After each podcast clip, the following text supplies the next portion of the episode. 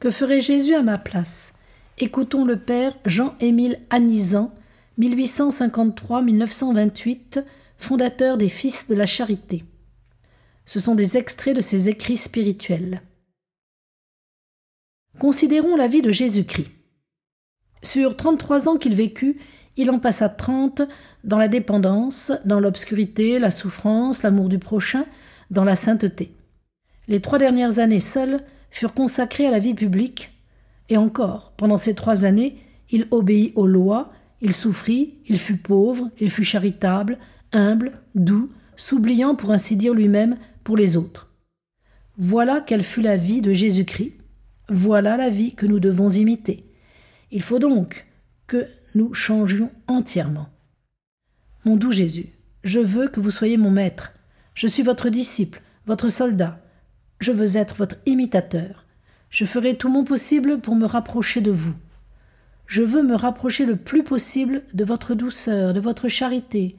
Je veux aimer mon prochain, prier pour lui, rendre tous les services que je pourrais rendre, fût-ce à mon détriment propre. Je veux m'oublier pour les autres, chercher leur bien, leur procurer les avantages que je pourrais. 1871. Il faut accepter tout ce qui arrive, heureux ou malheureux, de la main de Dieu. Il faut adorer cette divine volonté en tout, lui sacrifier nos propres désirs. Il faut aimer cette sainte volonté, la rechercher toujours, l'embrasser quoi qu'il nous en coûte. Jésus-Christ, notre modèle, a commencé par un acte de soumission et d'amour pour la volonté de son Père. Voici que je viens, ô Dieu, pour faire ta volonté. Il termine par le même acte, non ce que je veux, mais ce que tu veux. Toute sa vie, il ne fait que la volonté de son Père. Ma nourriture est de faire la volonté de celui qui m'a envoyé.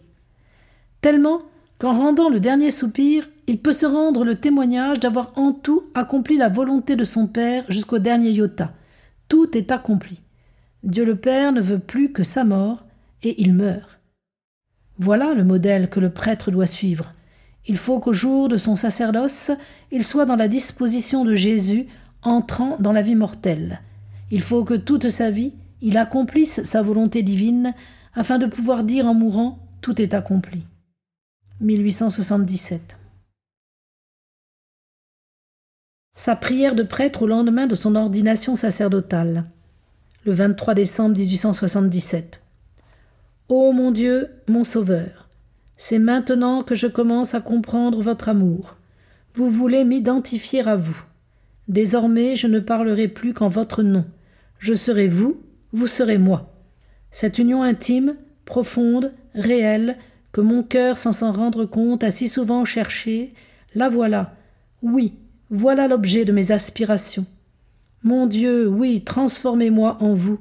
Prenez-moi, mettez-moi où vous voudrez, n'importe, mais unissez-moi à vous, que je ne fasse réellement qu'un avec vous.